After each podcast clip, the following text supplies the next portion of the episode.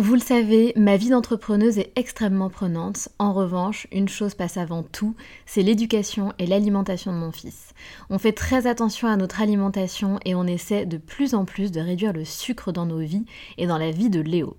Un sujet très important pour nous, sachant qu'en plus, un documentaire sur Arte nommé Sucre, le doux mensonge, énonçait qu'en France, un enfant de 8 ans a déjà mangé plus de sucre que ses grands-parents pendant toute leur vie. Donc jamais de goûter trop sucré et lui faire manger 5 fruits et légumes par jour.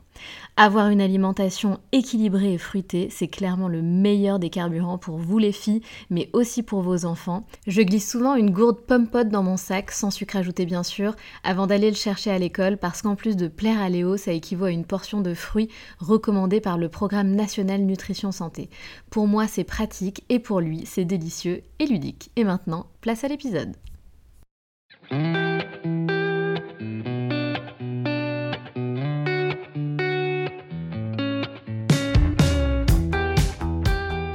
Salut, je suis Sandra et je te souhaite la bienvenue sur le podcast qui va te donner envie de réaliser tes projets et même tes rêves les plus fous. Notre mission, t'apporter de l'inspiration. J'échange avec des femmes qui ont osé s'écouter. Choix de vie audacieux, parcours atypique, projets fous, elles nous dévoilent tout sans filtre. L'idée, à travers chaque épisode, c'est d'adoucir tes peurs pour les remplacer par de l'audace et de l'enthousiasme. Du mouvement, du bruit, de la fumée, laisse-toi entraîner par les locomotives. À seulement 22 ans, Sixtine, c'est la cofondatrice du Crayon Group, composé du Crayon Média, des Pépites de France, de l'agence Le Surligneur et l'agence Le Pinceau. Sixtine a toujours été très ambitieuse, mais elle n'avait jamais pensé devenir entrepreneuse. Comme elle l'explique, elle voulait devenir présidente de la République, elle adorait traîner avec les profs et elle s'habillait comme une daronne. Ayant subi d'injustes moqueries à l'école, à travers ce projet entrepreneurial, Sixtine nous explique qu'elle a pris une revanche sur la vie. Une mauvaise expérience qui finalement l'a renforcée et a renforcé sa confiance en elle. Aujourd'hui, elle n'a ni peur d'oser, ni peur de s'exposer. Sixtine a aussi été un peu éduquée à l'américaine. Si tu échoues, ce n'est pas grave, il faut des échecs pour apprendre et il faut être très optimiste. Ça, c'est le mindset de Sixtine au quotidien. Quand Sixtine a monté cette boîte, elle avait à peine 18 ans et elle n'était pas seule. Ils sont quatre associés, dont son frère Valorant. Sixtine a toujours été passionnée de politique et elle voulait se différencier le plus vite possible des personnes de son âge. Elle voulait créer un média pour les jeunes qui réunit tous les bords politiques. Les jeunes étant de plus en plus détachés de la politique, elle s'est lancée le challenge de créer un média qui réconcilie les jeunes avec la sphère médiatique et qui réconcilie les clans politiques entre eux. Un terrain neutre où les gens peuvent discuter entre eux. L'idée, créer un média de débat. Durant cet échange, Sixtine nous explique l'organisation du Crayon Group et la gouvernance de chaque associé. Elle nous donnera le secret pour préserver leur équilibre et leur force au quotidien. À 22 ans, Sixtine ne vit pas une vie standard, mais a-t-elle gardé sa part d'insouciance? N'a-t-elle pas peur de tout plaquer dans 10 ou dans 20 ans? Comment fait-elle pour justement préserver cette part de légèreté et d'insouciance dans sa vie de jeune femme? Et Sixtine nous parlera également de leurs deux gros projets récents, leur levée de fonds d'un million d'euros et le rachat du média Les Pépites de France. Bonne écoute à vous.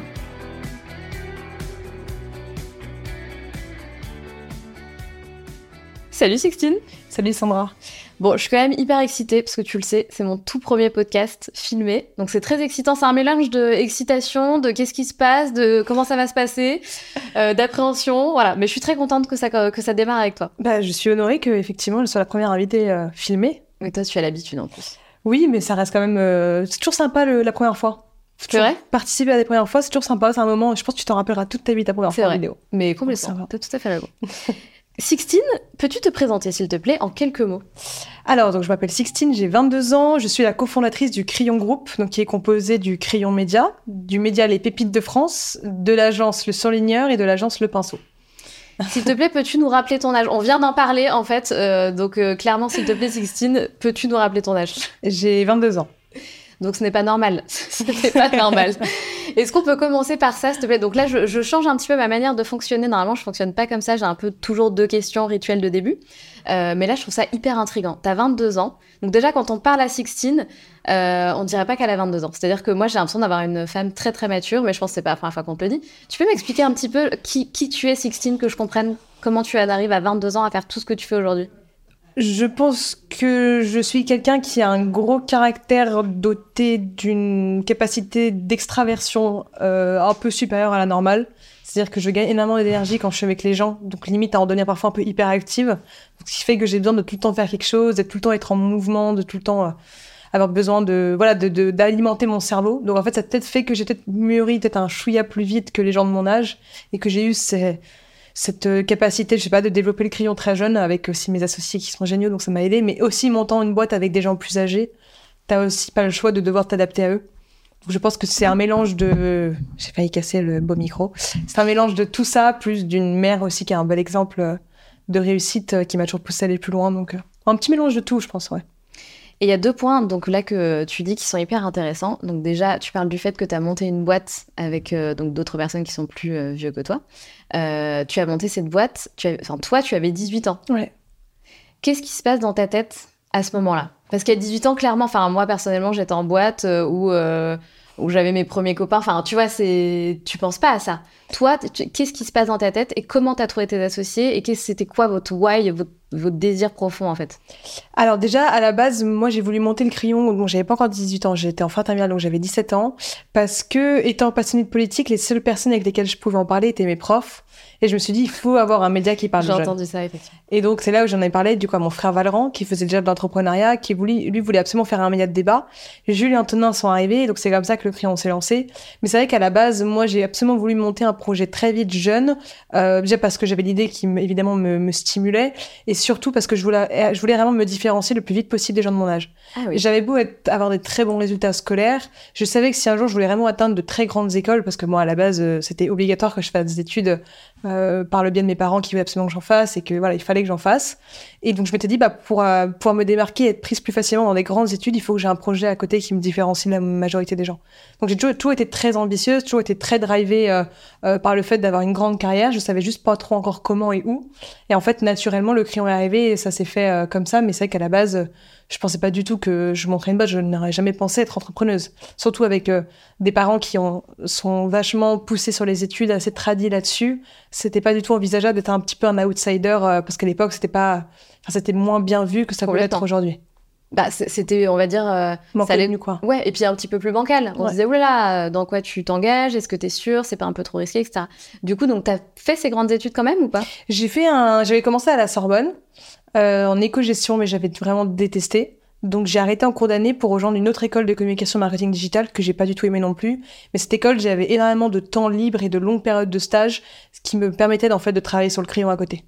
Donc c'était pour ça que c'était parfait. Donc j'ai quand même eu un bachelor, hein, mais j'ai jamais fait de master, jamais rien fait de plus parce que ça ne me servait strictement rien.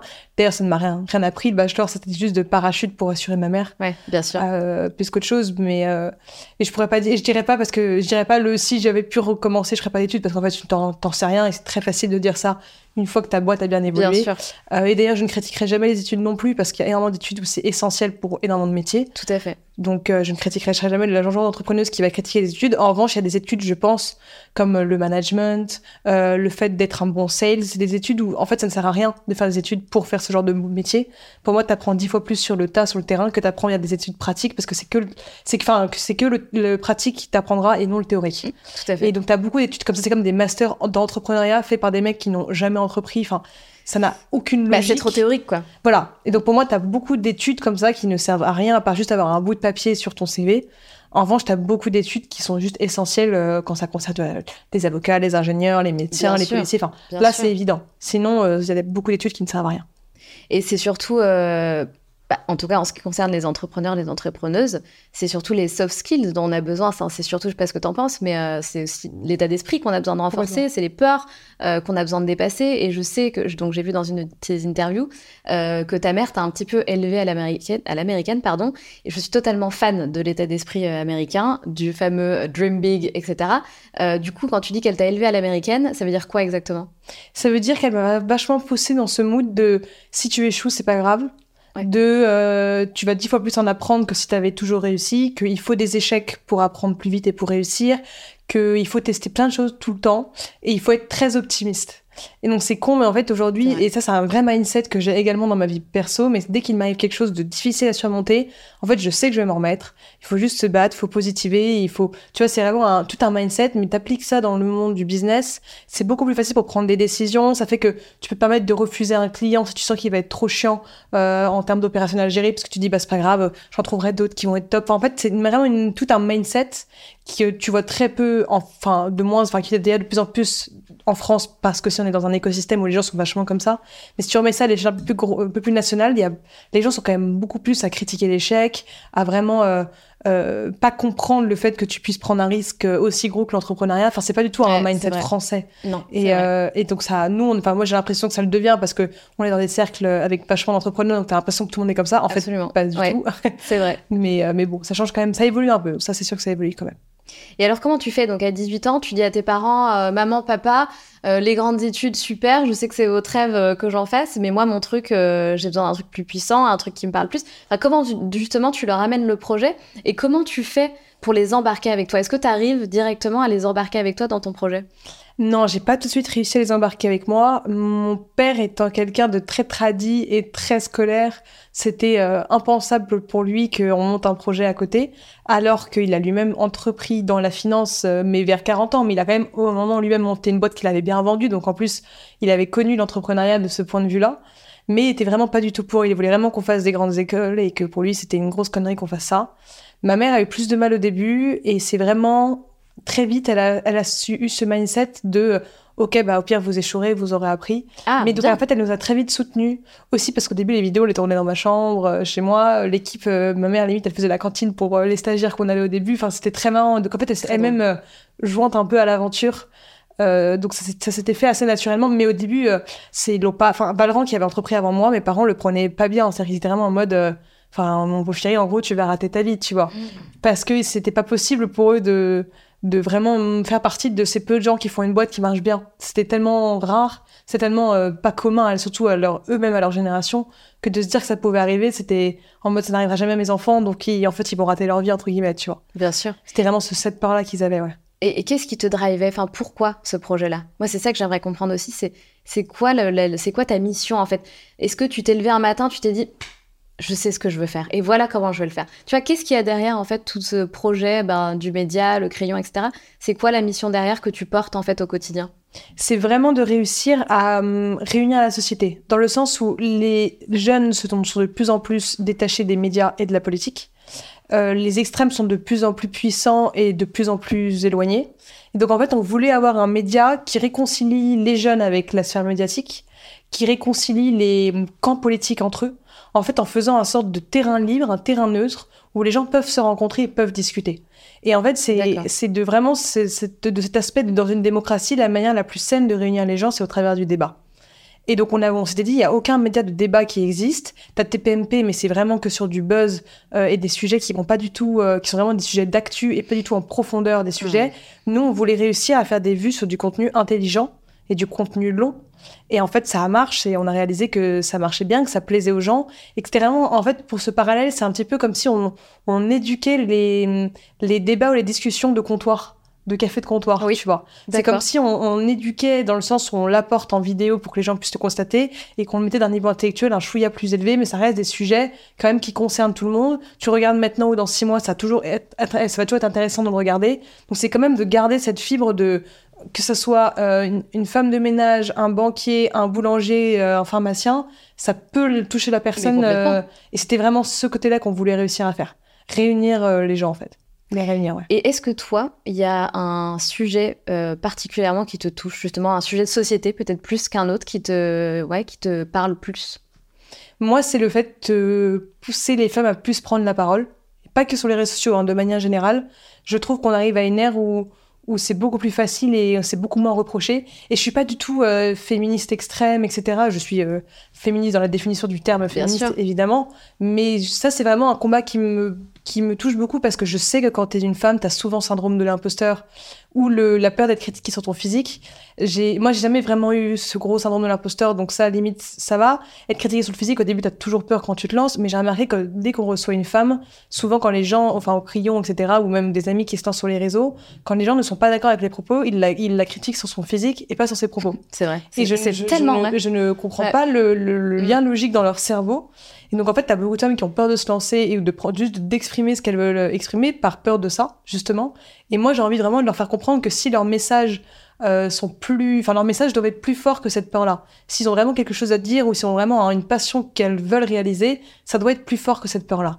Et en fait, faut juste se dire, au début, tu te lances, t'as peur de ça, mais en fait, et mettons, tu veux prendre la parole euh, en public, sur les réseaux sociaux, au début, bah, ça va pas être très bien.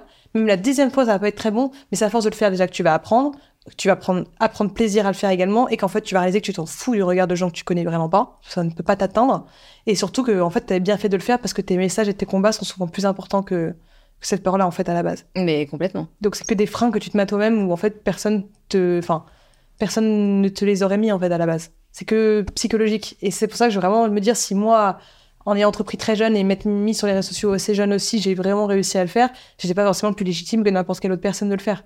En fait, c'est en le faisant. Et surtout, il y a un truc qui est vachement sous-estimé, c'est quand tu prends euh, la parole de manière générale, tu n'as pas d'autre choix que de devenir une éponge à contenu. D'avoir constamment ce besoin d'apprendre des choses pour avoir tout le temps quelque chose d'intéressant à dire et ne pas te lasser.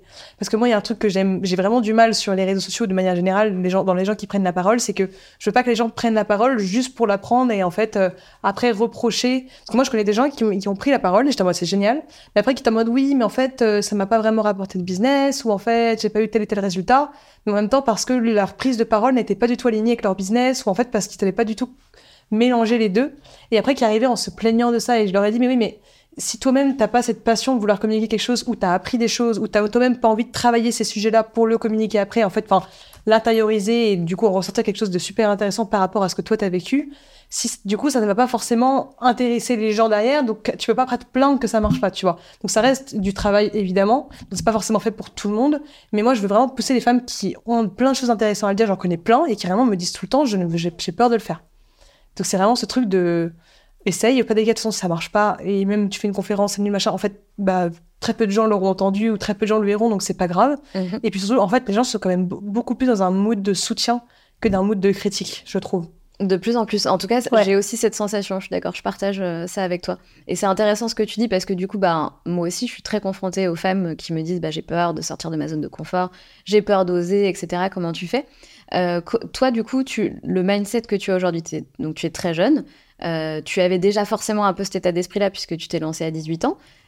Tu, l'expliques de par ton éducation, enfin surtout de ta maman qui, qui, a renforcé un petit peu ce truc-là chez toi? Ouais, je pense, j'en suis sûre.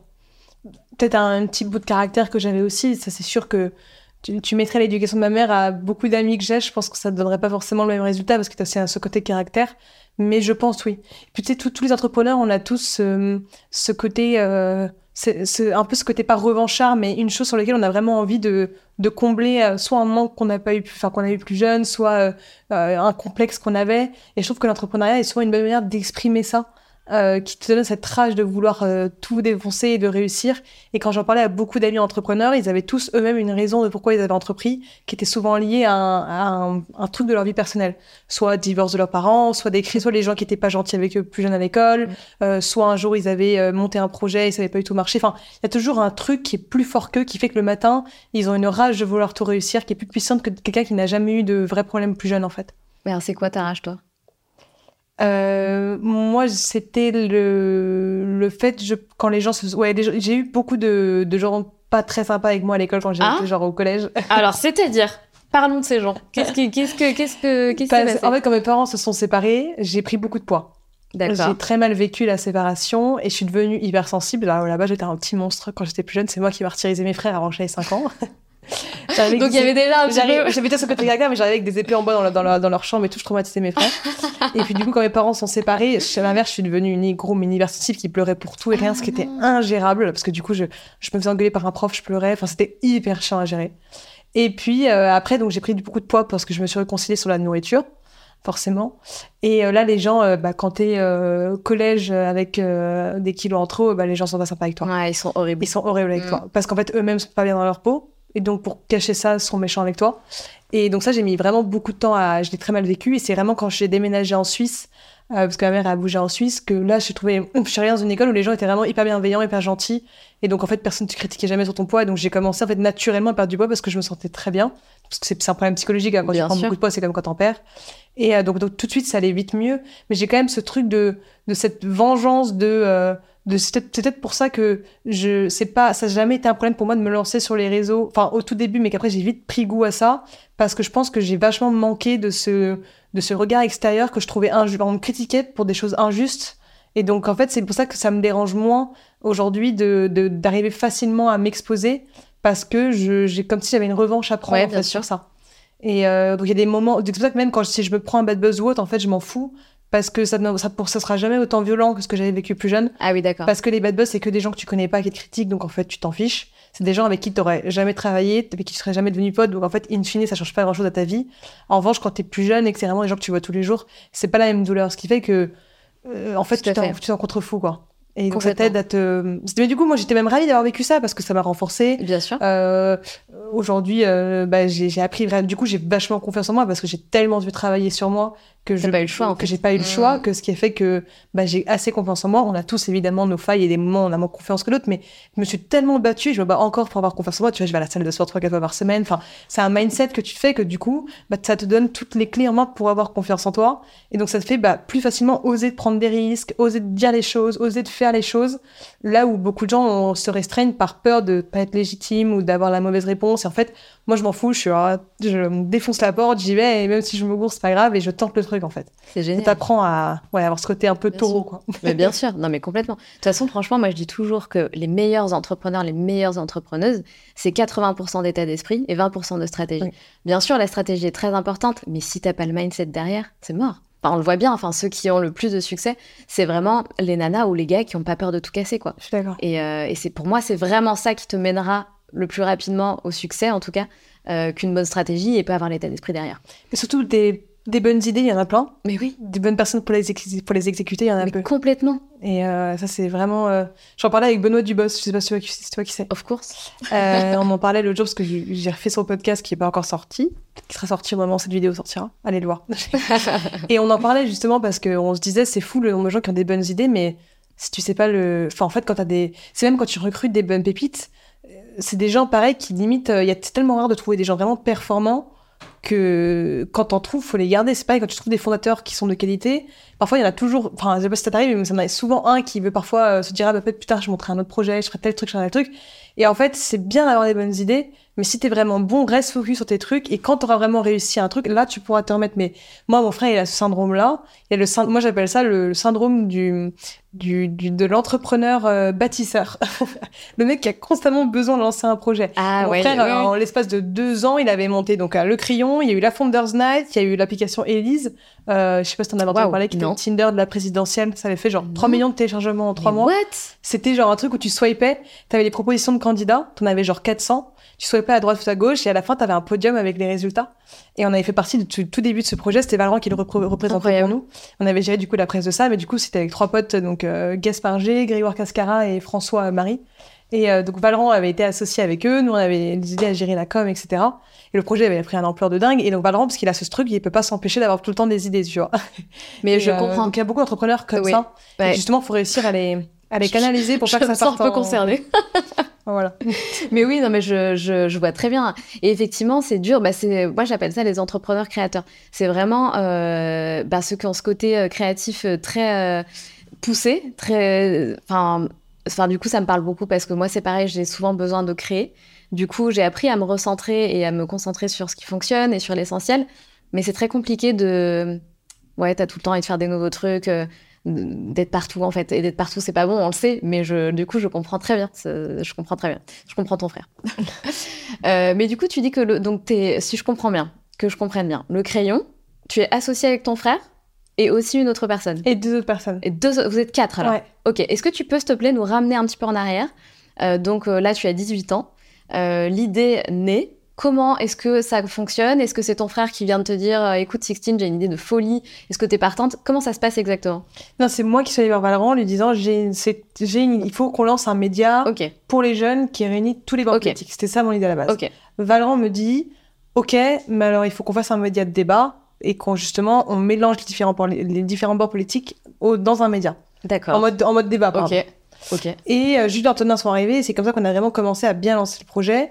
À la base, on les a rencontrés, c'était des amis d'amis. Jules sortait avant que, avec My Better Self, euh, l'influenceuse, je sais pas si tu vois qui c'est. Ah, ben oui, mais bien sûr. Bah, Jules, Jules est sorti mais le, pendant 4 ans avec elle. est petit, quoi. Bah, Jules est sorti pendant 4 ans avec elle. D'accord. Et, euh, et puis, du coup, elle, elle connaissait Valran à la base. Donc, en fait, elle a présenté Jules à Valran. Euh, et puis Antonin, c'était un, ami d'amis, donc c'est comme ça que ça s'est fait en fait. Et après, donc on est tous d'univers méga différents, tous avec des bords politiques très différents, on était tous méga différents.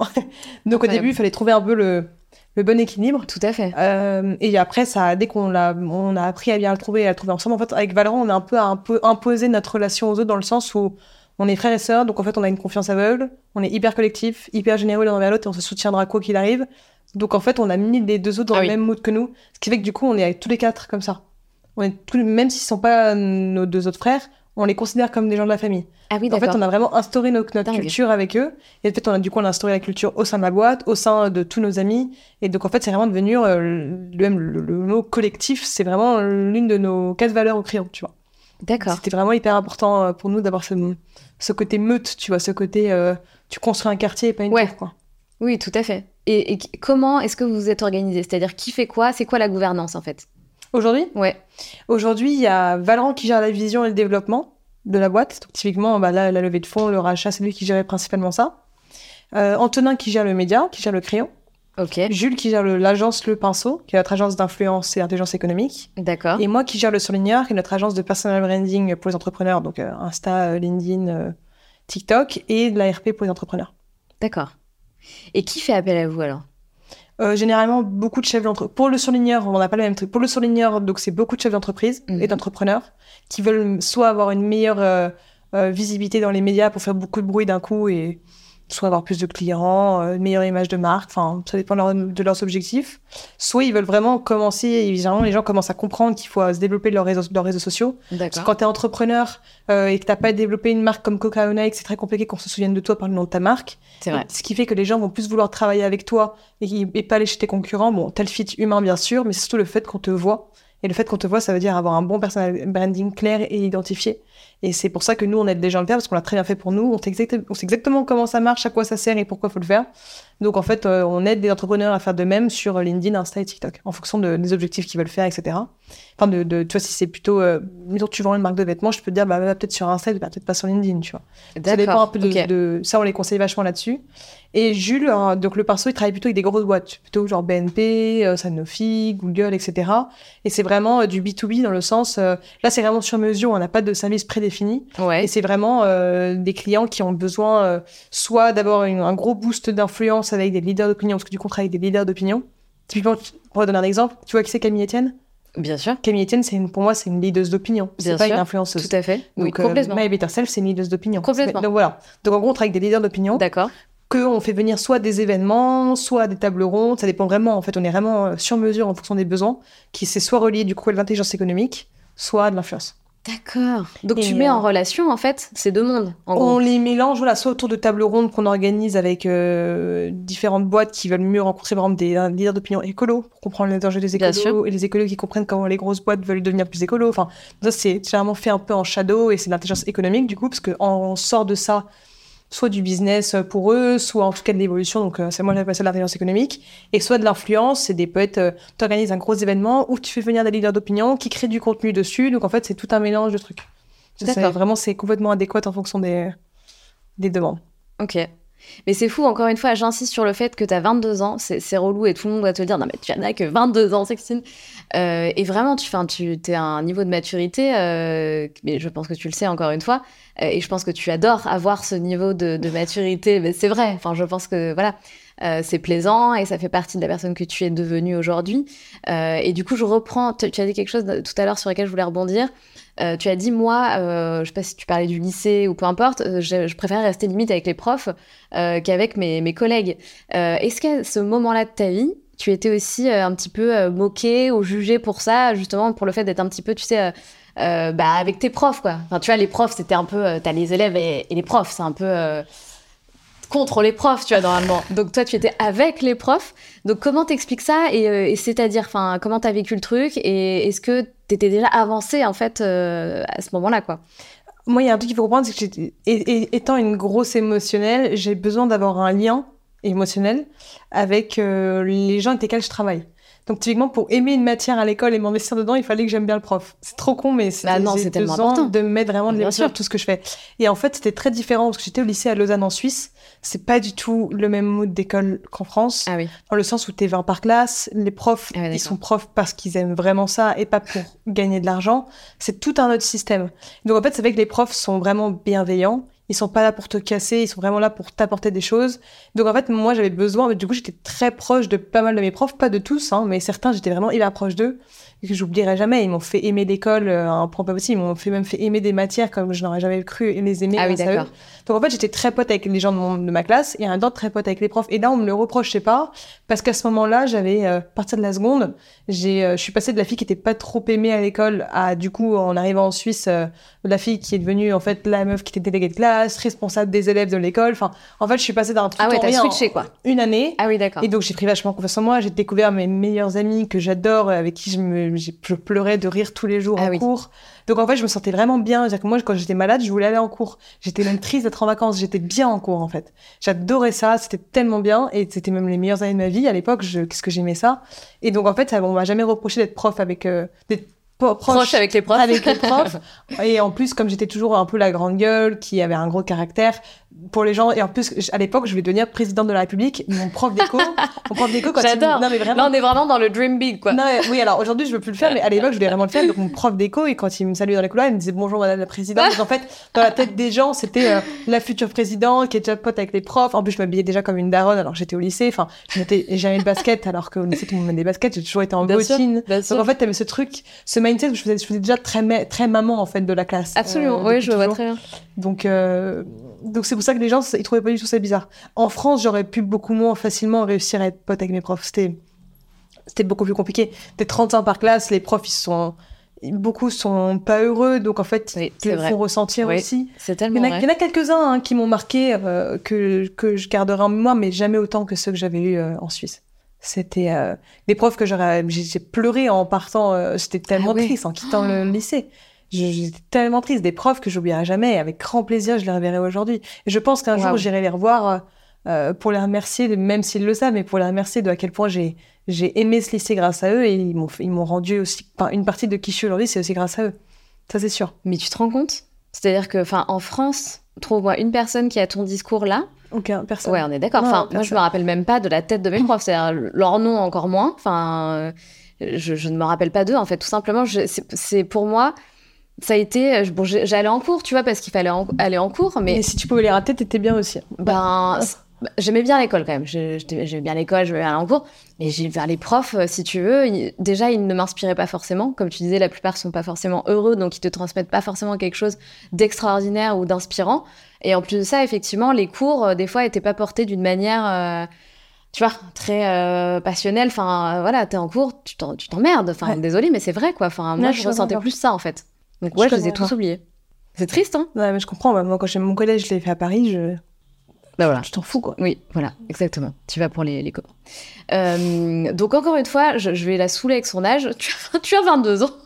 Non, mais c'est quand même exceptionnel. Enfin, moi, je trouve ça incroyable. J'interviewe de plus en plus de, euh, de, nanas qui ont ton âge et qui sont aux alentours, tu vois, de, de 20 à 25 ans euh, et qui font des trucs extraordinaires, qui portent des projets de dingue. Et moi, ça me fascine, j'adore. Enfin, vraiment, ça me passionne.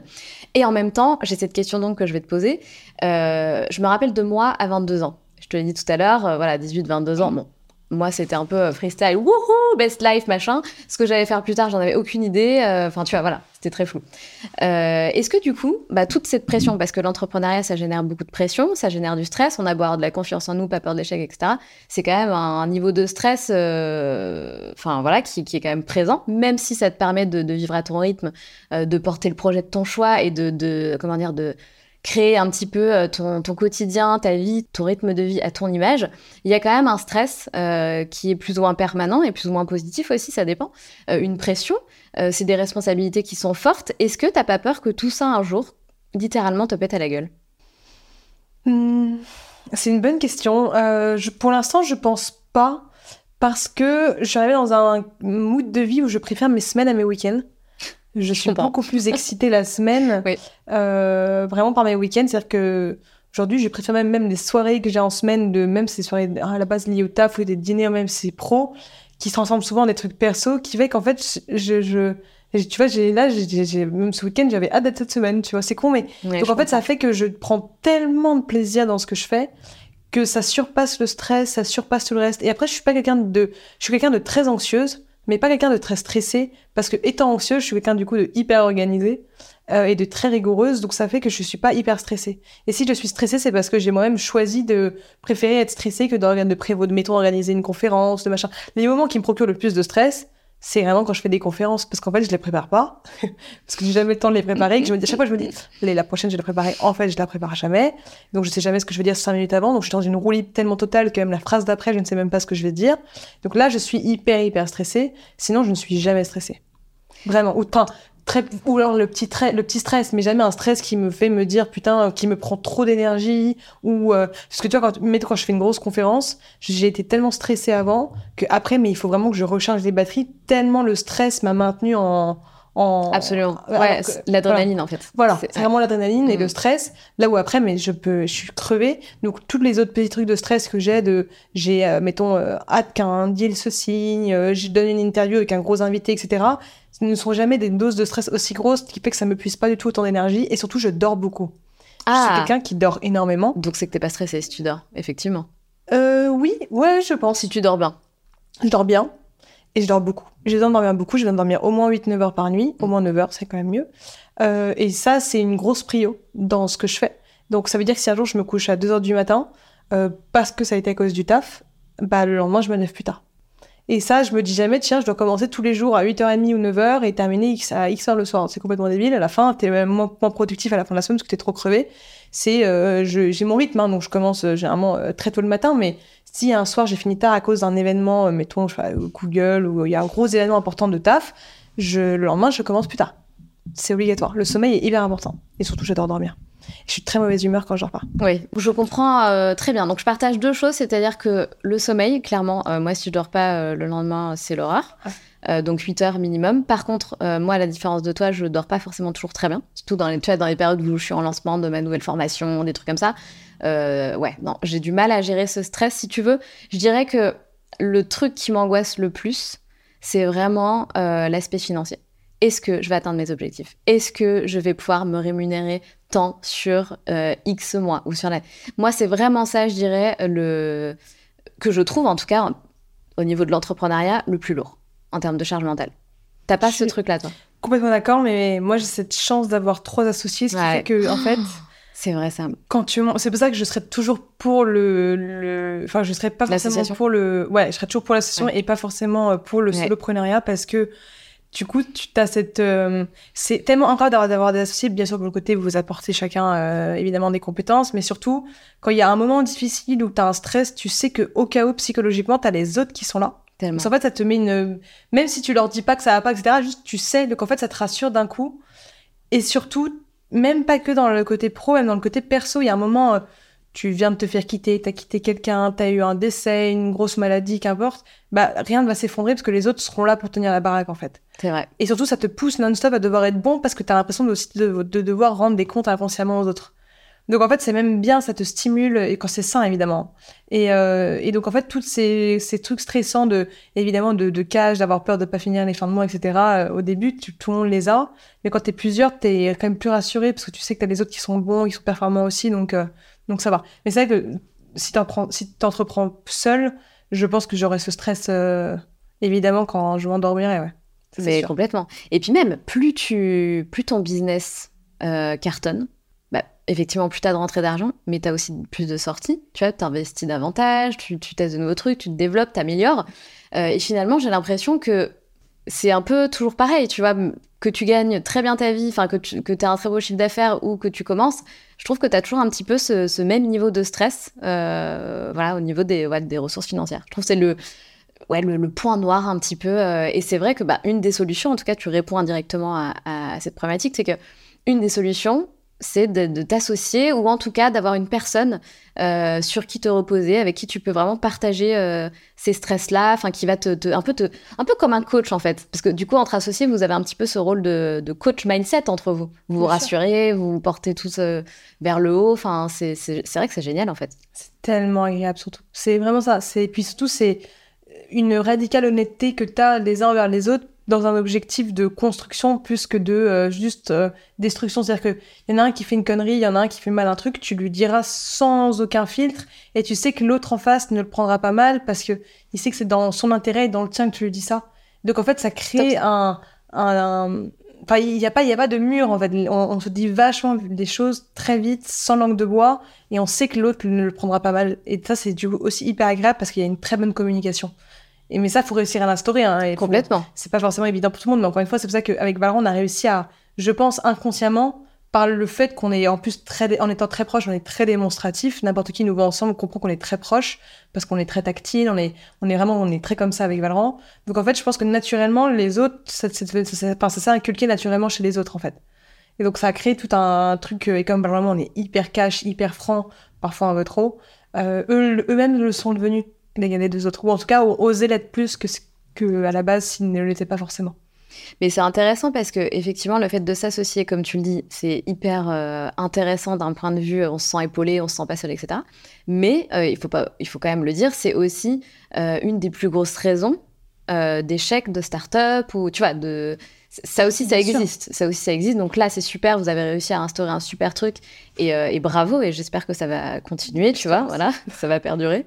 Euh, mais il faut quand même le rappeler que c'est pas forcément évident, tu vois, euh, de s'associer. Donc c'est juste, tu vois, c'est important. C'est une décision qui est hyper importante. Je suis d'accord. Voilà. Il faut trouver les bons partenaires. Et puis, il faut savoir comment on trouve un bon partenaire, tu vois. Pour revenir sur la question que je t'avais posée euh, par rapport au fait où je te disais euh, le fait qu'aujourd'hui, voilà, tu as quand même de grosses responsabilités, tu as un peu de pression, de stress ou pas, etc. Bon, voilà, tu vis pas forcément la vie euh, d'une jeune femme de 22 ans, c'est pas forcément standard, quoi, on va dire. et puis, les jeunes femmes, on va dire standard de 22 ans, ont quand même une énorme part d'insouciance. Est-ce que tu penses avoir une part d'insouciance où tu penses carrément avoir grillé cette étape-là Et, double question, j'adore faire ça. Est-ce que tu penses, du coup, encore une fois, je reviens un petit peu sur cette question tout à l'heure, qu'à 40 ans, tu vas pas te dire, ok, mais en fait, là, j'ai peut-être envie de vivre de manière vachement plus insouciante, vachement plus légère. C'est bon, euh, toujours euh, porter une mission, un projet, euh, gérer la boîte, les trucs, les machins, les employés, la vision, le, la levée de fonds, on en parlera tout à l'heure. est-ce qu'il y un moment donné, dans ta tête, est-ce que tu t'es déjà posé cette question et est-ce que tu ça peut te sembler possible qu'un jour tu dises en fait, fuck, en fait j'en ai marre. En fait, euh, je veux me barrer euh, sur une île en Asie euh, et, chiller, quoi, et juste rattraper cette insouciance que j'ai pas pu vivre. Alors c'est une très bonne question.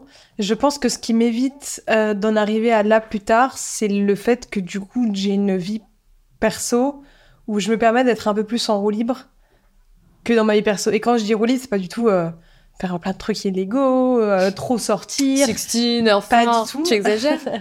non, c'est vraiment, ça fait que du coup, j'ai une vie perso où je suis beaucoup moins cadrée dans le sens, euh, je suis pas là à prévoir euh, tout, euh, enfin tout, tout n'est pas méga bien organisé. Je me laisse vachement de flexibilité. Je peux, si je veux sortir sur un coup de tête, je sors sur un coup de tête. Enfin, il n'y a pas du tout ce truc où je me dis euh, tout doit être carré, faut que je fasse attention à tout. Faut... Donc en fait, j'ai une vie pro où je suis méga organisée, méga rigoureuse et méga rationnelle.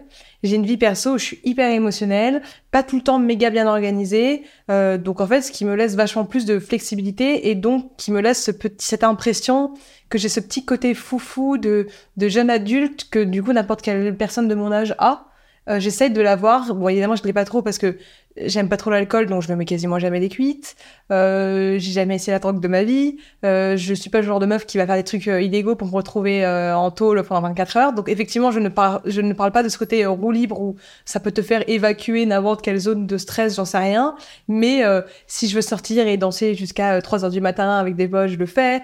si après, avec des potes, on veut en fait finalement changer. Enfin, je suis vachement beaucoup plus en en, je, je reste quand même dans, dans le contrôle parce que je reste quand même très, euh, en fait, je suis quand même assez raisonnable comme fille, ce que je réalise aussi en te disant ça. Je me fais un peu, je Oui. un peu chiante. Non, alors je n'ai pas chante, mais les gars, je vous le dis, Sixtine a 40 ans, elle est en mode pump it up euh, aux Philippines, je sais pas où. Non, par contre, c'est possible qu'un jour, euh, tu vois, là, là, je suis très souvent à Paris. Moi, j'ai quand même vécu pendant six ans, entre d'abord quatre ans entre la Suisse et Paris, où pendant deux semaines, je restais pas dans la même ville. Après, j'ai vécu de, quasiment deux ans à Londres. Donc, en fait, je bougeais tout le temps. Donc, ça, par contre, à un moment, ça va me manquer le fait de, re, j'ai- de rebouger souvent. Donc, ça, effectivement, un jour, c'est pas, j'irai jamais habiter définitivement aux Philippines, mais peut-être qu'un jour, je partirai un mois à Bali, ou que, en plus, en ce moment, je crois que j'ai tous mes potes qui se cassent à Bali pour bosser. Je sais pas ce qui se passe avec Bali. Il y a Ça un truc avec se passe Bali. un truc avec Je sais pas Bali. ce qui se passe en ce moment. Je me dis, je suis Mais Bali, moi aussi, j'en Bali, peux euh, plus, je vais finir par partir aussi. je, je sais pas ce qui se passe, donc en fait, ça m'a vachement tenté, très envie d'aller tester Bali. Donc ça, effectivement, c'est possible qu'un jour, peut-être que je télétravaille, une semaine par-ci, une semaine par-là, mais après, euh, pour l'instant, ça va. Je pense pas que je, je, pèterai un câble. Encore une fois, parce que j'adore ce que je fais et que même si je pouvais changer d'industrie ou si je devais refaire tout ça, je resterais vraiment là où je suis. Je, je, je referais les choses vraiment telles qu'elles sont et donc euh, là-dessus j'ai aucune frustration qui fait que je pense que je, je pèterai pas de câble et en plus comme je me repose et que je prends quand même soin de moi je vais pas arriver à ce Ouais, truc ça, de en fait. me retenir, me retenir, me retenir, et un jour exploser, comme je vois beaucoup de potes d'entrepreneurs qui dorment 4 heures, 5 heures par année. et je me dis, mais et je suis sûre qu'en plus, ils se pensent trop stylés. Ils se disent, putain, on est vraiment des battants. Je suis en mode, mais vous allez pas tenir plus de 3 ans, quoi. Enfin, t'as des trucs genre Ouais, méga contre-productifs. Enfin, les, gens, les gens qui comprennent pas que c'est un marathon et pas un sprint, à la base, ils ont rien compris, quoi, tu vois, les potes. euh, mais bon. Et, et donc, ça, c'est là, ta santé, et c'est vraiment le truc le plus important, mais même dans n'importe quel job que tu fais, parce que sinon, tu ne vas juste pas réussir à, à vraiment donner tout ce que tu peux donner en termes de compétences ou même d'apprendre un maximum de choses si toi-même t'es pas en forme physiquement, quoi, tu vois. Et ça, c'est un truc que les gens, ils, ils- vraiment, ils, ils pensent pas assez à prendre soin d'eux. Mais c'est con, faire du sport, l'alimentation, bien dormir. Donc ça peut paraître des trucs hyper euh, évidents, mais là, très peu de gens le font, en fait, vraiment beaucoup. Oui. Là où justement les entrepreneurs ont quand même souvent ce mindset de moi j'ai Ouais. beaucoup d'entrepreneurs qui font du sport, euh, qui ont qui quand même euh, se nourrissent bien, qui arrivent quand même à bien dormir. J'en connais d'autres, c'est l'inverse, c'est la roue libre totale, tu vois. C'est en fait d'un extrême à l'autre, j'ai remarqué. Oui. Non, mais C'est assez marrant. Mais parce que du coup, je, cette vibe un peu entrepreneuriat, euh, prendre soin de soi, la salle de sport, c'est-à-dire que si t'es un entrepreneur et que tu vas pas à la salle de sport, même moi, je me suis mis dans ce mood, euh, salle de sport, etc. 22h30, je suis en stress en me disant, oula, il faut que j'aille me coucher, tu vois, c'est, ouh, je suis border là. Euh, et c'est vrai que parfois, enfin, tu vois, la semaine, j'ai vraiment besoin d'avoir de plus en plus cette discipline de vie où certaines personnes de mon entourage vont pas forcément comprendre. En mode ça va Sandra détends-toi tu vois genre cool. Et non en fait pas cool. Enfin tu, tu vois ce que je veux dire? Et j'ai besoin d'avoir ce, ce truc là cette routine là pour justement comme tu dis préserver mon, mon équilibre de vie. D'autant plus que moi je suis maman donc euh, il faut savoir concilier toutes tes casquettes de vie tu vois. Combien d'enfants? Un seul. Mais euh, c'est déjà c'est déjà tu vois il faut, il faut lui Ça, c'est accorder intéressant. Comment tu fais pour gérer les deux? Ça, du coup, on fait mon interview, maintenant on enchaîne. Euh, bah en fait, euh, finalement, tu vois, en tant que solopreneur, pour le coup, euh, c'est une chance. C'est une chance, pourquoi? Parce que du coup, dans tes journées, t'as, si tu veux, un impératif qui fait que chaque jour, tu sais qu'à 17h, tu dois fermer ton PC. C'est comme ça, t'as pas le choix. Et si j'avais pas ça, peut-être que je serais, parce que j'adore travailler, je, peux, je pourrais être en mode euh, 9h, 23h, non-stop, tu vois. Et du coup, ben, je sais qu'à 17h, je dois aller récupérer mon fils. Euh, et en plus de ça, je- j'entre dans une, euh, d'une, une, autre partie de ma vie. C'est, complètement autre chose. Les personnes euh, que je vais côtoyer dans ces moments-là, c'est complètement différent de, mes habitudes. C'est des moments où tu vas peut-être passer une heure au parc avec ton fils. Enfin, tu sors complètement de ta sphère et c'est des moments qui sont un peu hors du temps, tu vois. Enfin, et c'est, important, en fait. Ça me permet, si tu veux, par la force des choses, de préserver mon équilibre de vie, en fait. Ça t'a fait. Enfin, c'était cool d'avoir. un- T'avais envie d'en avoir un Ah, mais un grave. Mais t'inquiète pas, 22 ans. t'inquiète. Vraiment. Non, moi j'ai hâte d'en avoir justement. ah, tu as hâte d'en ouais. avoir? Ouais. Donc. euh, Incroyable. Tu as hâte de tout gérer. Tu as hâte d'être euh, Wonder Woman qui gère En toute fait, la un peu, mais comme j'ai vu ma mère le faire pour nous, d'avoir très bien réussi professionnellement tout en élevant des enfants, euh, ben, je me vois très bien le faire. Je me vois très bien. Euh, du coup, je suis vachement, en fait, et, et- enfin, rassurée sur le fait que si un jour, bah, euh, euh, avec mon mari, on divorce, ce sera pas grave, euh, que je m'en remettrai très facilement, que je peux totalement réussir à gérer une putain de carrière tout en élevant un enfant, ou même plusieurs sûr. enfants, parce que j'ai eu ce modèle-là, en fait, toute ma vie. Donc, même pour moi, d'accepter le fait que je vais élever un enfant à, à deux, j'ai plus de mal de me dire qu'en fait les décisions ça va pas être que moi qui vais devoir les prendre et ça c'est ça, ça- moi qui adore tout contrôler tout gérer parce que j'ai souvent l'impression que ça va être moins bien fait si c'est pas moi qui le fais que j'ai ce truc de devoir voilà accepter ça euh, mais non mais putain je- moi c'était pas même pas impossible que j'ai des enfants en fait assez jeunes Euh, c'est pas impossible que j'en ai. Bah non, dans- bah ça me ça me choquerait pas du tout, Ouais. moi, Sixtine. Ça me choquerait pas du tout. En tout cas, ça serait dans l'ordre des choses. Et par rapport, en tout cas, à la personne que je vois de toi, en tout cas là, en une heure d'interview, euh, oui, tu fais tout plus en avance, donc euh, ça ferait sens. Et en ouais. plus, t'en as envie, donc il n'y a pas de J'ai raison, d'avoir vois. des enfants, ouais. Il faut juste trouver le mec, euh, du coup. Ça, je l'ai. Ah, Après, est-ce bon, que, bah ça, voilà. est-ce que ça va être le bon Je sais pas. Voilà. Je pense. Faudrait déjà que je me marie avec avant. Je suis assez Alors, là-dessus. c'est pas impossible, ouais, que je fais que dans 3 ans je suis mariée, dans 5 ans j'ai des gosses en fait. T'as déjà un plan? T'as Bah un non, plan de ta vie? T'as un plan de, t'as une vision long terme de, de ta vie? Un- ma vie perso un peu. Ma vie pro, c'est plus compliqué parce que ça change en six mois, tout change dans l'entrepreneuriat. Donc, euh, pas forcément. Je sais où on veut aller, ce qu'on veut en faire. Après, combien de temps ça va prendre, c'est plus compliqué à savoir. Vie perso, je sais à peu près, ouais. Ouais, j'ai un thème, bien sûr. Deux, dans deux ans de demande en mariage, trois ans on est mariés, cinq ans l'Écosse, voilà. Est-ce que tu penses que c'est bien d'avoir des plans dans la vie? Est-ce que tu penses que les plans sont toujours respectés? Est-ce que tu laisses une part de surprise aussi? Je laisse une grosse part de surprise, évidemment. J'adore être surprise ça se trouve, je vais tomber folle amoureuse de quelqu'un d'autre, ou lui, ou machin. Et donc, en fait, euh, bien sûr. Je pense que la vie est profondément bien faite, donc euh, je suis très ouverte au... à ce qui peut arriver. En revanche, euh, je pense que c'est important d'avoir une part de, au moins de projection, juste pour te rassurer. Et du coup, de te permettre de pouvoir oser plus facilement des choses. C'est juste parce que ça te rassure toi-même, en fait. Ça se Oui. trouve, j'ai pas me marier dans trois ans, mais je vais me marier peut-être dans cinq ou dans deux. Pas avoir des enfants dans cinq ans, peut-être dans sept ou dans trois. Enfin, donc en fait, voilà, mais je, je sais que c'est quelque chose qui va arriver, donc j'essaie un peu de le mettre une timeline dessus, et puis, puis on verra. Donc c'est bien parce que tu as conscience de ça. Donc c'est hyper important. Euh, Est-ce que tu as une, une définition qui t'est propre de justement euh, bah, réussir ta vie? Ça, ça veut dire quoi pour toi réussir ta vie? Ça veut dire réussir à être capable euh, de mêler une vie perso et pro de la bonne manière possible, c'est-à-dire de d'être épanoui dans ta vie perso et dans ta vie pro en même temps. De réussir les deux, en fait, en même temps. Et de pas avoir à choisir l'un ou l'autre. Pour moi, c'est ça, réussir ta vie. Et tu as déjà connu un, un échec, un gros truc? Bien sûr. Bien sûr. euh, J'en ai eu. Là, le premier qui me vient, c'est euh, mon bac. Mon bac, je l'ai eu au rattrapage. Euh, alors, pour les... Quel bac? Le bac ES. Ok. J'ai eu au rattrapage. euh, et ça, ça te fait un gros coup où tu perds vachement confiance en toi. Ouais, je comprends. Parce que j'étais première en première de classe. Euh, pendant euh, deux ans. Bon, j'ai alterné entre troisième et première de classe pendant deux ans. Euh, et en fait, mon bac, je l'ai eu au rattrapage parce que il y a ma en fait, c'était, on est tombé sur une année où il y avait des problèmes au bac. Il y avait des problèmes avec tout le, enfin, tous les bacs français. Il y avait des gros problèmes. Et effectivement, euh, je, on me dit que je, au- je vois que je, je suis au rattrapage. Au début, je comprends pas, je, je Bah, bug. carrément. Et en fait, j'étais vraiment en rattrapage. Et donc, j'ai passé les rattrapages et tout, mais vraiment, euh, j'étais au bout de ma vie. Genre, je comprenais pas ce qui se passait. Euh, alors que moi, je pensais même avoir une mention, on va pour te dire. Bah, évidemment. euh, vraiment, euh, voilà. Et en fait, j'ai reçu ma. J'ai demandé ma copie d'histoire et ma copie d'éco. Ma copie d'éco, j'avais eu 3 sur 20. Et normalement, tu, tu, si t'as si en dessous de 5 sur 20, c'est que t'as rendu une copie incomplète. Donc, je ne comprenais pas. Et en fait, ma copie n'avait pas été corrigée. La personne avait juste écrit euh, n'a pas respecté les critères d'une dissertation. Elle m'a mis 3 sur 20.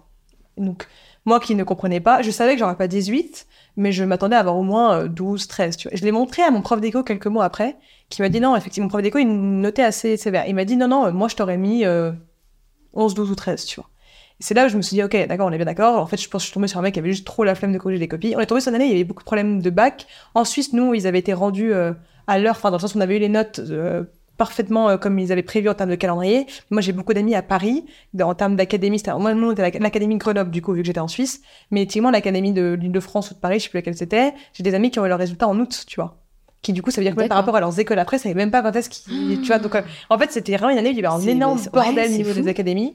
Et donc, bah, moi, j'ai eu le bac au rattrapage de manière injuste. Sauf que sur le coup, je le, pas, je le savais pas. Il fallait que j'attende de recevoir mes copies que j'ai reçues deux mois après. Ma copie d'histoire, le mec m'a marqué que j'étais en hors sujet. J'étais complètement dans le sujet. Genre, j'étais vraiment, genre, je me rappelle très bien, ça m'a marqué. C'était sur euh, l'histoire de l'affaire Dreyfus, à partir de, euh, je sais plus, l'histoire de France à partir de l'affaire Dreyfus ou je sais plus trop quoi, machin. Et j'avais marqué oui, donc l'affaire Dreyfus, un, le mec me souligne, il me met euh, hors sujet. C'était vraiment le titre du sujet. Et donc en fait, euh, je- donc, Ok. je te dis, donc soit je suis tombée sur vraiment, c'est elle est tombée sur Le le gars t'en euh, voulait, je pense. Je sais pas. Il a voulu te euh, saboter, je pense. Non, parce qu'en plus, ils ont même pas accès au, au nom, au prénom. Ah oui, c'est vrai. Donc en fait, ils, enfin, Ils ils, peuvent pas peuvent, savoir. ils, peuvent- ils ont accès, mais normalement, par déontologie, ils ne regardent pas. Ah, Euh, ok, Et aussi par, euh, je pense, euh, pas qu'il y ait de discrimination ou autre. bien sûr. Et euh, vraiment, j'avais été euh, choquée. euh, donc, je savais que j'aurais. Enfin, une fois que j'ai vu ça, ça m'a vachement reboosté, etc. Et mais sur le coup, euh, bah en fait, en plus à ce moment-là, je venais de fréquenter mon mec qui du coup est plus âgé que moi parce que moi je peux pas sortir de mon âge donc euh, un mec qui a 7 ans de plus que toi euh, qui, déjà lui il est déjà en train de bosser depuis je sais pas combien de temps qui fait des études prestigieuses et toi t'arrives t'es en train de passer ton bac en plus tu te chies à ton bac tu vois donc super. Euh, ma mère euh, je sais qu'elle allait me défoncer elle m'a pas du tout défoncé donc euh, ça allait mais moi vis-à-vis de mes parents qui étaient première en classe machin qui était un peu l'élève modèle qui va faire des belles études enfin dans la tête de mes parents du coup bah paf. Vis-à-vis de mes potes la meuf première de classe négation d'elle en fait qui se chie dessus donc j'étais vraiment super ça va. Et donc finalement ma mère m'a vachement soutenue elle m'a même pas engueulé ni rien parce que même elle ça lui paraissait tellement improbable qu'elle m'a même pas engueulé ni rien Bah, bien sûr. Elle a compris qu'il y avait un loup, quoi. Enfin. c'est ça. Elle a vraiment, euh, elle a vraiment, elle a pas du tout. euh, surtout que j'avais déjà mon, je devais rentrer à la Sorbonne, quoi qu'il arrive. Il fallait juste que j'ai mon bac, donc elle était pas non plus très stressée. Mais moi, voilà. Mon, mec, bah, par l'époque, on, on se met pas encore ensemble, mais il m'a vachement plus soutenu que ce que je pense pas. Il était très présent et je pensais vraiment qu'il me prendrait pour une teubée, et voilà. Donc en fait, ça allait, mais sur le coup, ça, ça a été un vrai gros choc. C'était dur pendant plusieurs jours. En plus, même des amis que j'adore, mais pas du tout euh, par euh, ce qu'elles veulent faire plus tard, pas du tout drivés par euh, l'ambition, vraiment drivés par la fête, euh, les potes, les gossips. Même elles, elles avaient réussi pas que moi, donc je m'étais dit même vis-à-vis Ouais. des gens, j'ai passé pour un. Donc en fait, Non, j'avais mais tu savais truc. qu'il y avait un truc. Oui, mais tu... vraiment, sur le coup, je me suis vraiment dit, mais en fait, merde, ça se trouve. Enfin, vraiment, tu comprends pas. Vraiment, sur le coup, tu te dis, en fait, il y a une.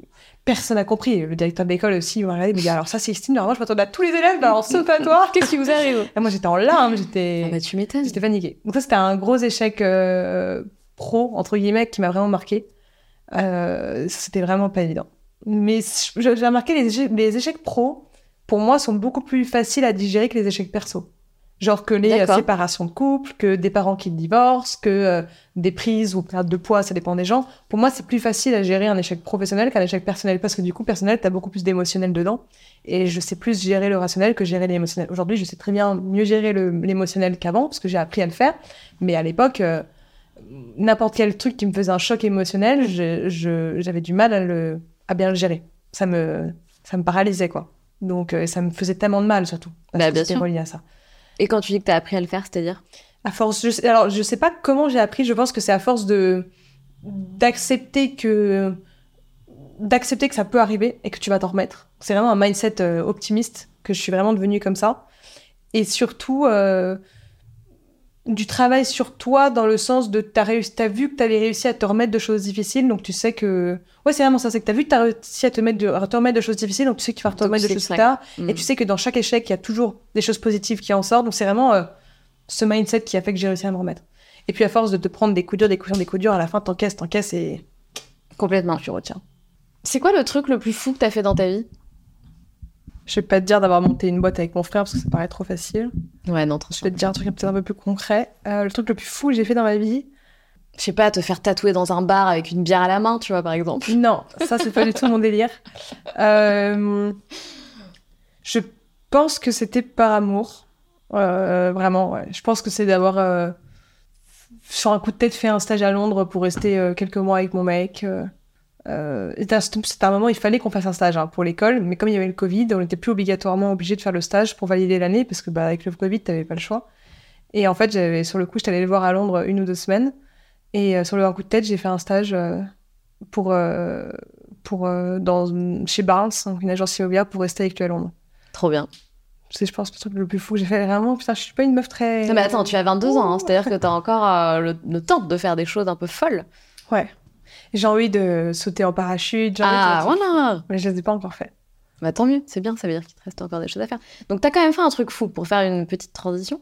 Euh, récemment C'était pas récemment. C'était il y a. Non, non, mais est-ce que tu sais de quoi je vais parler? Non. Non, tu ne sais Ah pas. si Si, si. Si. Je me suis dit, t'auras capté. Oui, c'est vrai que moi, ça me paraît pas fou, en fait. Bah pour oui, ça. voilà, mais, mais- mais bon. Euh, t'as fait un truc fou récemment, euh, c'est que vous avez, enfin, tu as fait toi et, et ta team et vous, avec tes associés, vous avez levé des fonds. C'est un très bon enchaînement, ça. Ouais, technique, hein. Habitude du podcast. hein. Évidemment.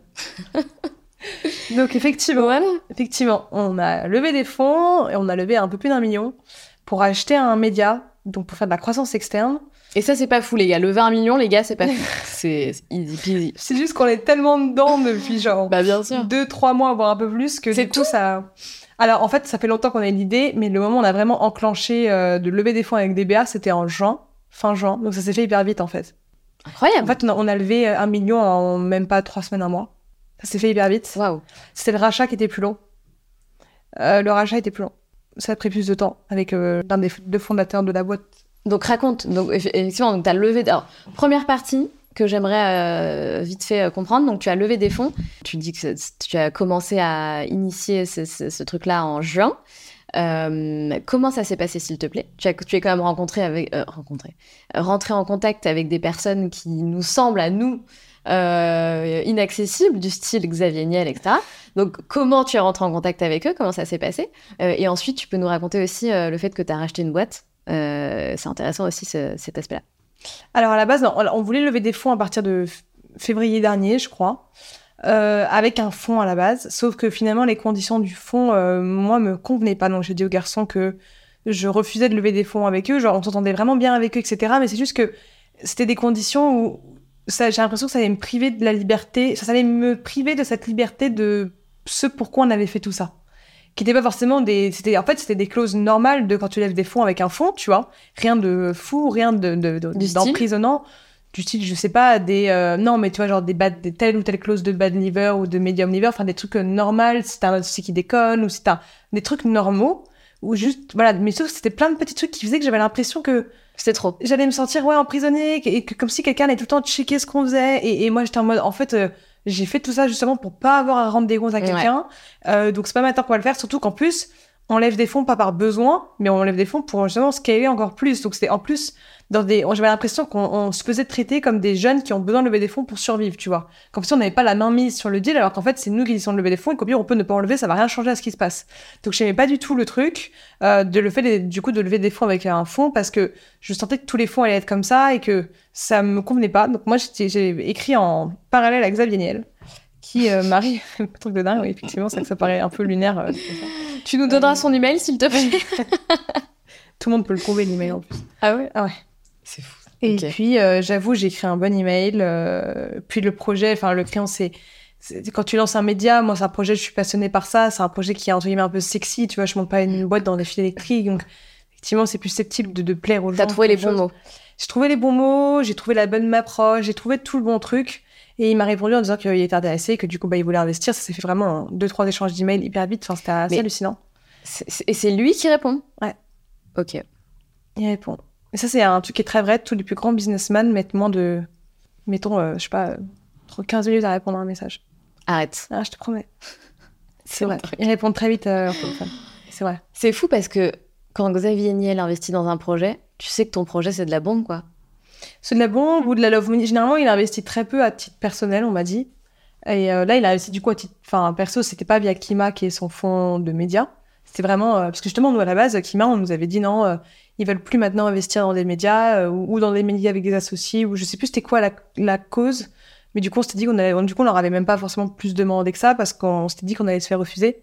Et du coup, bah, Xavier a investi, bah, tu quoi, titre euh, là-dedans, ce qui est un truc normalement qui ne C'est fait quasiment jamais. Ouais, c'est complètement dingue. très très fou. Et euh, et donc en fait on s'est rappelé qu'on avait plein de potes qui nous avaient dit euh, si un jour vous levez contactez-nous. Enfin dites-le nous et on mettra un ticket. Et donc en fait on a relancé tout le monde et du coup on a levé très très vite euh, un million quoi. Et donc, combien, euh, auprès de combien de business angels vous avez levé? 10 15 comme ça. Canon. Félicitations. Et donc c'était C'est canon? c'était très ouais c'était top. Franchement lever des fonds c'était en fait très facile ce qui paraît euh, dingue. délirant de dire ça dans dans laquelle on vit, mais en fait, c'était pas si compliqué.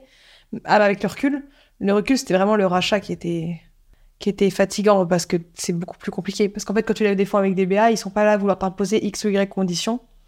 Ils sont vraiment là, soit en mode love money, soit en. Ils croient en les gens qui font le projet, soit ils croient en- en- dans le projet. Donc en fait, ils sont vraiment pas là à vouloir imposer des conditions euh, alors que ça sert à rien. Euh, par contre, le rachat, bah, t'as plein de trucs à négocier, de machins, ça va dans les avocats de tout le monde, les trucs, donc ça c'était plus long. Et c'était plus fatigant euh, psychologiquement à gérer. Donc euh, finalement, avec le, le recul, la levée nous a paru hyper facile en fait. C'est fou. Ouais. Mais c'est cool. Ouais, C'est- cool. Mais c'est vrai qu'on m'a toujours dit, euh, on m'a toujours dit, Sandra, si jamais un jour t'as besoin de trouver des thunes, t'as toujours un moyen de trouver des thunes.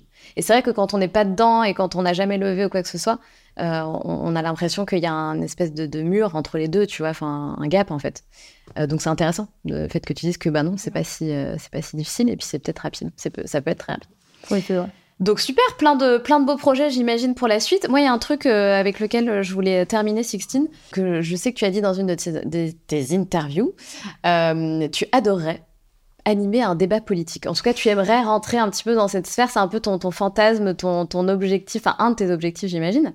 Euh, donc ça, c'est vraiment... Alors, je reformule, parce que animer des débats politiques, je l'ai j'ai déjà fait. ok. Enfin, an-. C'est animer le débat du second tour de la présidentielle. Ça, c'est un de mes plus grands rêves, parce que bah, à la base, j'ai quand, même- j'ai quand même monté le crayon parce que je suis spécialiste politique. Quand j'étais petite, je voulais être présidente de la République. Donc, j'ai quand même un, je sais pas pourquoi, C'est en toi, quoi. passion de la politique. Euh, et donc, animer le débat du second tour de la présidentielle, ce serait un vrai, vrai, euh, vrai kiff. Tu vas y arriver? Je suis sûre qu'on y arrivera un jour. De. Ça veut pas dire qu'on sera pas en coproduction avec TF1 en même temps, diffusé sur les deux en même temps, je sais pas. Mais on y arrivera. Au vu de ta détermination, franchement. On y arrivera parce qu'en fait, ils n'auront juste pas le choix que s'ils veulent toucher euh, les jeunes, il faudra passer par d'autres moyens de distribution que juste la télé. Complètement. Donc, euh, je, Complètement, pense pas vrai. que ça sera en 2027, ça va être trop tôt, mais peut-être 2032. Ou... Mais j'y arriverai un jour. Je suis certaine. En tout cas, dream big, hein Il faut. Voilà, exactement. Il faut. Sixtine, c'est trop chouette. Je te proposerais bien de passer l'après-midi sur ce canapé avec moi et de Ouais, papoter. bien, là. on, est, Ouais. on est hyper bien. Il nous manque un petit truc là, je sais pas, un petit latte. un petit, tu vois, voilà, un ouais, petit truc, un, petit, truc, euh, chaud, voilà, Ouais, je suis d'accord. un petit truc cosy. Euh, on a un petit rituel dans le podcast des locomotives, c'est qu'on pose toujours trois questions à la fin. Vas-y. Donc bon, euh, là, on a un peu spoilé le truc, du coup, mais c'était quoi ton rêve de petite fille? Bah, euh, c'était. Alors, première femme Ah. sur la Lune ou président de la République? Ah, ah ouais, t'es vraiment dans le dream big tout Ouais, le temps, quoi. Tout le temps. Putain, faut que je m'injecte ça aussi. euh. je vais m'injecter davantage ce truc-là. Euh, je veux dire à mon fils, je lui... mais tu sais que je lui dis déjà, hein. je lui dis déjà, ne n'aie jamais de limite en fait. Euh, Tu es capable de faire tout ce que tu veux. Donc euh, ouais, je, je suis à fond dans ce truc Dream Big. Deuxième question, est-ce que tu as un mantra, une phrase, une philosophie de vie? Putain, c'est une bonne question. Elle a le droit de Oui, ma philosophie de vie, c'est d'être toujours hyper optimiste. T'as pas une phrase un peu plus sexy, s'il te plaît, Et j'ai pas forcément de... Je vais pas sortir ma phrase sur LinkedIn qui prend la parole, qui est ma timeline sur LinkedIn. Enfin, ma Ça, c'est très politique. Ouais. Très politique. Euh, non, c'est... Euh... Sois toujours optimiste. Ça, vraiment, c'est... c'est- pas très sexy, mais Si, si, tu l'appliques, ça marche très Sois bien. toujours- Il, je dirais qu'il manque une partie de la phrase, soit toujours optimiste pour, afin de. Afin de t'épanouir. c'est trop bateau, ça. Afin de... Non, mais c'est très bien, Bon. je t'embête, Sextine. Sois toujours optimiste, c'est très bien. Et t'as raison, l'optimisme, euh, c'est une des clés. Dernière question. Est-ce que. euh, je vais y arriver. Ça veut dire quoi pour toi être la locomotive de sa vie? Vivre en fonction de ses propres choix. Simple, efficace. On adore. Merci, Sixtine. Merci à toi. Très bonne question de fin. Bien. On l'adore, celle-là. C'est la meilleure. ouais, bien. Comment on termine un podcast filmé, les gars? Faut dire euh, alors j'espère que le podcast vous a plu n'hésitez pas à mettre un petit like à commenter Ah. à vous abonner ça fait toujours plaisir pour la soutenir Eh ben voilà, elle l'a fait à ma place, donc je vais pas le faire en fait. Merci, et j'allais dire bonne vidéo mais ça c'est l'intro du coup Ouais. bonne soirée bonne journée bonne nuit Salut tout le monde